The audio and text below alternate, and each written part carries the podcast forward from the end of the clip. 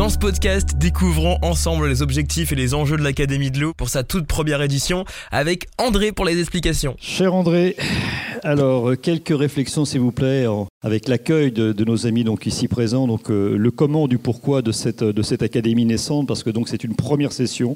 Il y en aura d'autres sur euh, différents thèmes, toujours évidemment avec euh, l'eau plus qu'en toile de fond et même en, fondation. Mais donc quelques mots pour pour nos amis. Oui, ben, d'abord l'invitation, c'est tous informer, tous sensibiliser. Ce qui veut dire que s'il y a un mot contradictoire qui va s'imposer ce matin, c'est à la fois le mot académie, qui fait penser à la chair, la science, je devrais parler de là-bas, devant un micro, etc. Non, l'académie d'une part, mais également populaire, parce qu'il faut que la connaissance des enjeux de l'eau se diffuse à travers l'ensemble du corps social, du corps économique, du corps culturel. Parce que c'est une de mes idées peut-être fortes, mais l'eau n'est pas une matière première, l'eau est un patrimoine.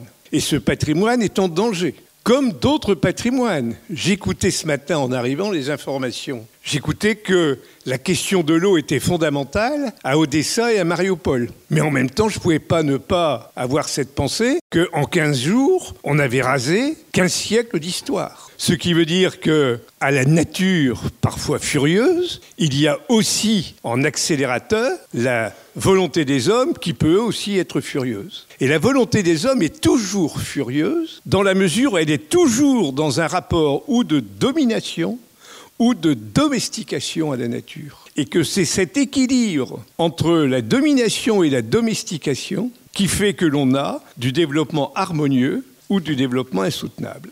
Et si je commence mon exposé ou ma réflexion par Odessa et Mariupol, c'est pas par hasard. J'aurais pu passer par le Yémen avec euh, environ 400 000 morts depuis un an à cause de la guerre et de l'indifférence générale des peuples. J'aurais pu passer par les larmes de l'Himalaya qui euh, sont en train de préparer une véritable catastrophe pour les êtres humains et pour la nature. Juste précision, les larmes de l'Himalaya, vous avez plus de 4200 lacs d'altitude aujourd'hui. Vous en avez énormément qui menacent effectivement d'être percés, d'être crevés, donc de tomber effectivement sur les populations. D'où ces larmes de l'Himalaya. Mais j'aurais pu aussi dire qu'il y avait une révolution en cours d'un temps immédiat, alors que nous avons en charge le temps long. Ce temps immédiat, c'est encore une fois l'Ukraine, puisqu'on est en train de nous expliquer que toute notre pensée philosophique sur notre relation bienveillante à la nature doit être regardée à travers le prisme utilitaire de l'augmentation de la production agricole pour compenser les pertes agricoles en Ukraine, pour essayer de trouver les engrais nécessaires afin de continuer à passer des 100 quintaux hectares, etc., etc., ce qui n'est pas sans poser problème. Puisque là, nous sommes en train d'être réimmergés dans le temps court, alors que tout le stage avait été un essai de prise de conscience du temps long, de la nécessité de la réparation, de la nécessité de la prévention, et que nos choix ont été de dire qu'il fallait prioriser la prévention et le temps long à la réparation et au temps court. Et là, on est reparti sur du temps court, ça va être ça. Alors, on repart sur du temps court parce que l'urgence, climatique disparaît au profit d'autres urgences utilitaires, humanitaires, économiques, euh, niveau de vie, tout ce que vous voulez, qui en soi ne sont en aucun cas des paramètres négatifs, mais forment un bouquet négatif dans notre relation à la nature et dans notre relation à l'eau. Voilà une première réflexion, si vous voulez, sur laquelle je voulais insister. Alors, pourquoi l'Académie? Simplement parce que l'État français a depuis très longtemps compris l'urgence de s'occuper de l'eau. Il l'a compris dès 1964 en créant les agences. Il l'a compris en 92 en refondant une deuxième fois la loi de 64.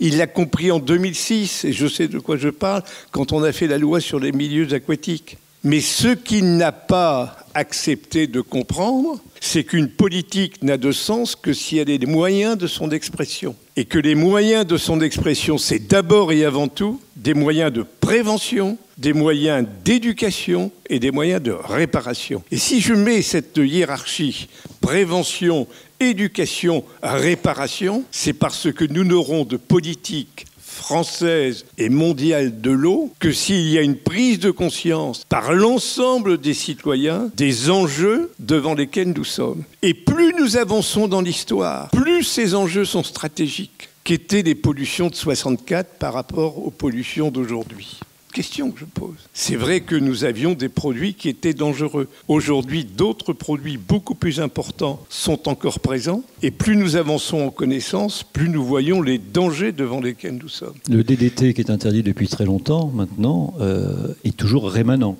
La trazine est toujours rémanente après 40 ans. Voilà.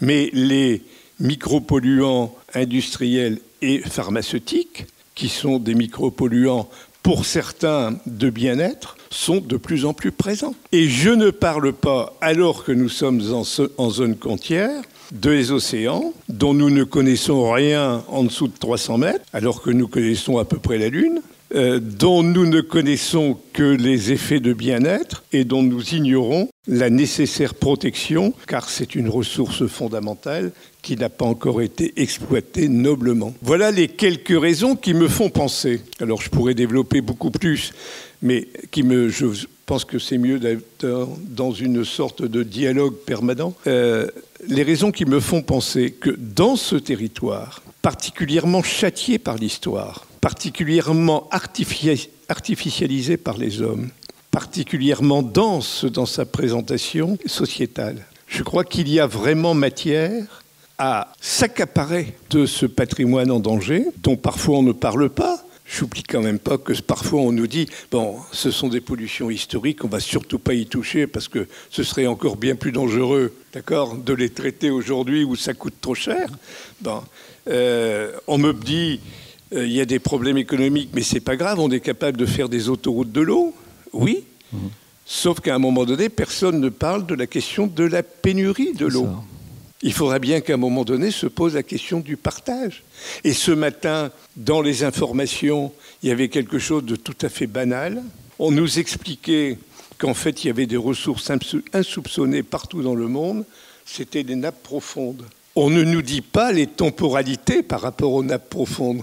Sinon, ça voudrait dire qu'on ne faut, faut, surtout pas y toucher. Voilà. Donc, il y a bien toute une série de questions, de fausses réponses ou même, je dirais, de réponses dangereuses si elles étaient mises en application, de réponses très dangereuses pour euh, l'avenir de l'humanité, pour un bien-être dans une économie circulaire raisonnable et non pas dans une économie de consommation à outrance où finalement on a à peine goûté le premier plaisir qu'on est déjà en train de penser au second. Oui, c'est le principe de notre merveilleuse société, effectivement, d'aller créer des frustrations alors qu'on n'en a pas forcément. Euh, on, est évidemment sur le côté, vous le savez très bien, euh, la, principale ressource, ce sont nos nappes souterraines, qui sont extrêmement importantes. Et puis l'autre chiffre qui est sorti de l'ONU euh, hier, c'est que 1%, on va avoir une augmentation de 1% de consommation d'eau dans les 30 prochaines années. 1% par an, pardon.